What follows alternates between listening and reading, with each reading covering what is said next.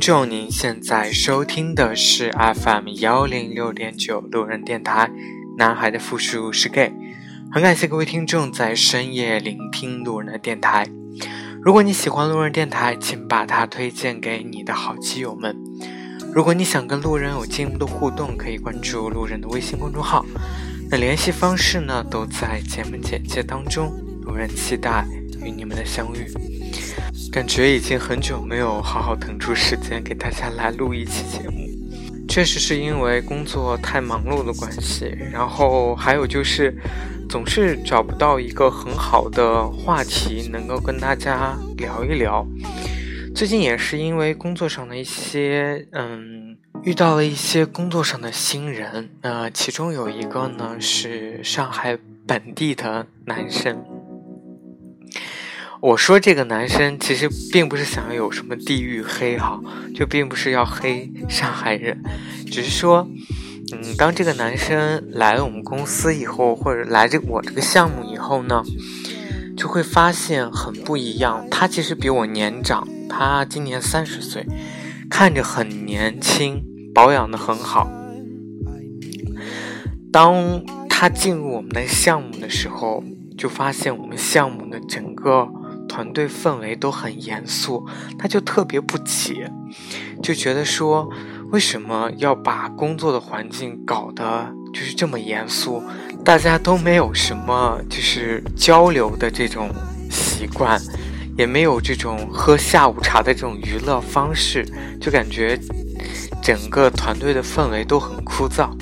就越来越发现，啊，他跟我们的生活作息不太一样。就是可能会比较典型的就是享乐主义的这种，比如说吃完饭一定要买一杯星巴克，嗯，比如说吃饭一定要去吃，就是比较高档的这种饭饭店去吃。当时我们就跟他去讨论，就是说为什么愿意把钱花在这样的地方。他就说：“其实人生就应该享受嘛，就应该多享乐。你赚钱就是为了花钱的。”但我发现，真的，本地的人的想法跟从外地来上海打工人的想法真的是不一样的。可能本地人就是，呃，生活压力会小一些，确实小很多吧，应该这么说。所以。我我觉得我好像跟其他来上海打工的这些同事的想法会比较相似，因为我们从来没有这些什么啊，什么喝咖啡呀，什么要吃啊，就是每天都要吃个好吃的犒劳自己啊，吃个点心呀，吃个什么来这种犒劳自己，没有这样的习惯，就是加班的时候我们就是加班。就是大家就是任劳任怨的这种，而加班对于他来说呢，就是是一种不能理解，或者是说觉得是一种啊不好的工作方式。我就在想，其实我工作的目的应该也是想要说未来过上这样的生活吧，就是能够过上享乐的、不为钱而发愁的这样的生活。当然，他也不是不为钱发愁，只是他并没有那么在乎钱，他就觉得有多少花多少，可能就很开心，然后让自己过得很开心就好了。所以，其实想一想，我，嗯，也算是自找苦吃，然后从成都来到了上海工作，嗯，把自己就是逼到一个很苦的一个境地。就是苦到每天就只有工作、睡觉，周末的时候就只想宅在家里，没有任何的交流的欲望。所以前段时间我就跟我朋友说，我现在过的是这个啊空巢老人的独居生活，就还真的是一个人生活习惯了，然后每天也都是充斥着工作。我也会想说自己到底，如果我回到成都，会不会就过得更轻松一些？当然，我相信回到成都可能会轻松一些，但也意味着我可能赚的更少。嗯，所以其实来上海真的很苦。但是想一想，我并没有觉得我这种生活方式有什么不对的，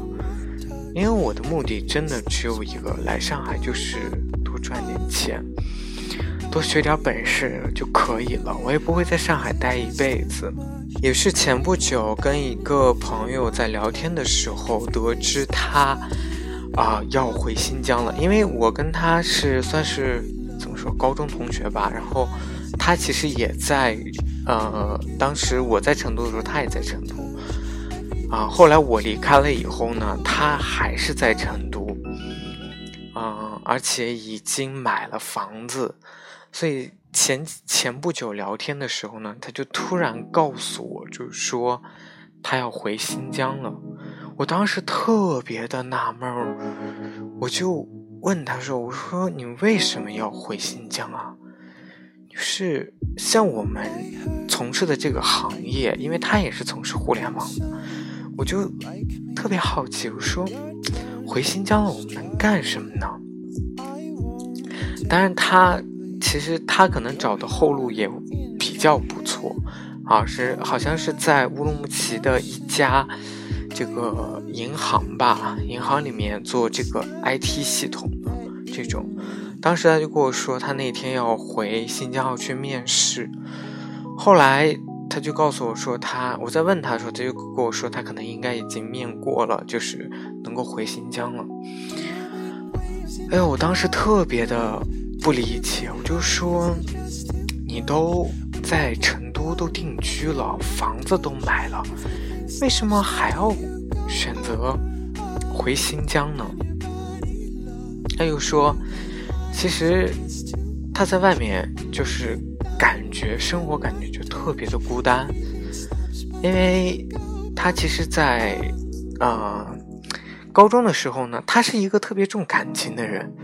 所以他他到现在跟他玩的最好的人还是他高中的那群朋友，当然他那些朋友呢也都还在乌鲁木齐，都还在新疆。啊，即使他已经在外生活了，可能跟我一样吧，差不多七年了，他依旧是不能够习惯。就是说，他还是觉得他高中的那群狐朋狗友是他最好的玩伴。他可能在这样的外外界的这种城市当中，他都没有一个可以说话的人，所以他还是选择了回去。而且他有一个，嗯。还有一个原因就是他身体，因为做这一行以后拼命的加班，然后导致身体状况变得比较糟糕。啊，其实这一点我也深有感触，尤其是最近，不知道是因为真的是加班太辛苦，还是心理压力太大，就是也是身体出现了非常不好的一些状况，也挺后怕的。所以哪一天如果我在没有告知大家说节目停播的情况下，我已经很久没有呃更新节目的话，那可能也是因为我挂了。所以先提前给大家说一下。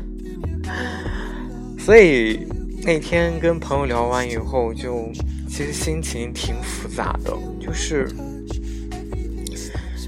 呃。我明白，就是在大城市生活，其实压力很大，而且，啊，而且确实让人比较没有归属感。但是，我觉得我个人认为，生活在二线城市可能还会好一些。但是没有想到，他生活在成都，依旧选择了回新疆。啊，也是。前不久吧，可能就两三个星期之前，有另外一个朋友，是刚好他是从国外回来，然后在北京要找工作，嗯，然后呢，他当时他是在北京找工作，就有来问我找工作的一些，就是咨询，就是咨询一些情况吧，就大概找什么样的工作呀会比较好，或者进什么样的公司会比较好的。当时我其实我以为他会就会在北京就会找工作安定下来，没有想到，突然有一天他告诉我说：“他说啊，他要去合肥了。”因为我当时就是听到这个消息的，就是第一反应就是我很想，我就很想骂他一顿。我说：“为什么要去合肥？”其实我 我真的不是地域黑，我只是想说，就是为什么不愿意去留在一个一线城市去发展？而去选择了一个二线城市，你有很好的这个怎么说呢？我觉得是你有这种海外留学的背景，你只要在一线城市，可能熬上一年、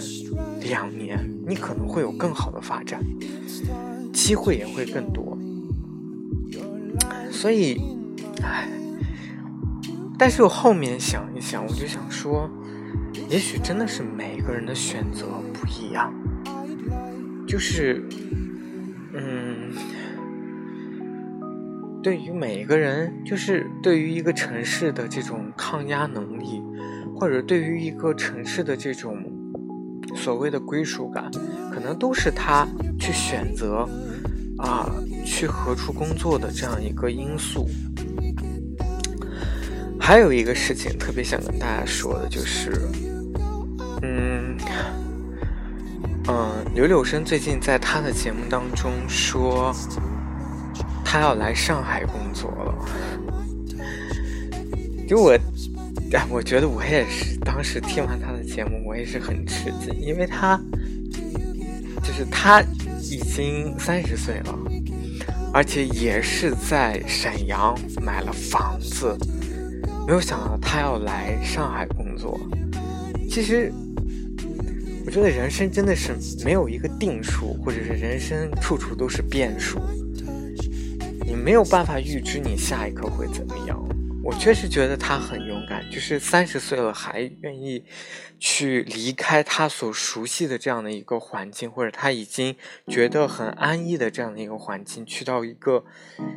一线城市，然后重新去，可能这样的压力会比他在沈阳。大的多得多，当然他的薪水可能也会比沈阳赚的多得多，所以我其实挺佩服他的，就是，当然也不能说他这把年纪还有这样的动力，只是说他确实在这样的年纪选择了这样的一种拼搏的方式，确实挺让我觉得挺佩服的，所以我特别想。说就是，可能人生真的没有所谓一定怎么怎么。只要你能选择一个，你能够去做好这样的心理准备，能够去到一个二线城市，或者能够去到一个一线城市，你在这个城市当中，我相信，嗯，可能。都会遇到不开心的事情，即使你去了一个压力很小的这样的城市，你也会有不开心的。但是这就是你的选择，就是遵从你自己的选择就好。所以我现在也不会，就是不会太去。过于的怎么说呢？就是责备我的朋友们说：“哎，为什么这么不要拼搏呢？为什么一定要选择二线城市呢？”其实真的，可能因为大家拼搏过，知道太苦，希望能够以一个更好的方式去生活。就像我那个上海同事一样，他因为很少有这样的生活压力，所以他可以活得很潇洒、很自在。嗯，人生过到就想要能过成这样的一个地步的话，可能有很多种方式，也可以，你可以在一线城市努力的拼搏赚钱赚到死，然后再去过这样的生活。你也可以去选择一个二线城市，然后拿着啊还还算可以的这样的收入，然后去过这样的生活。这都是每个人不同的选择，所以，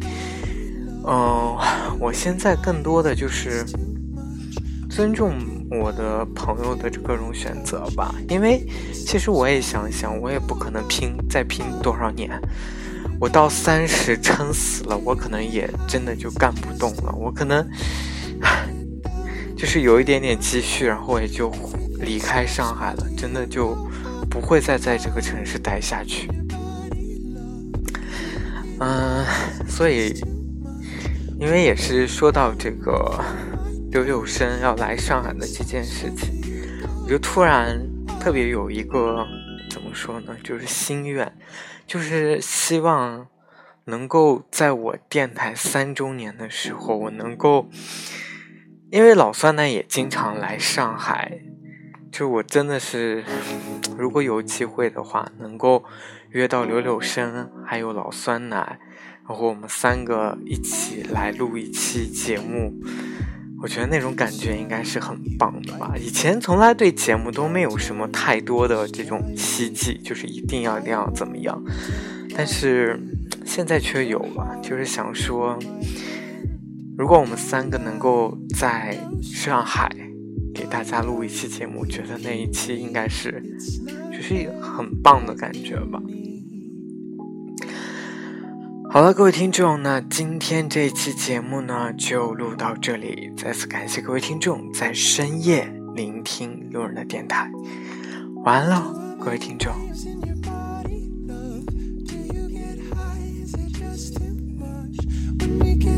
morning.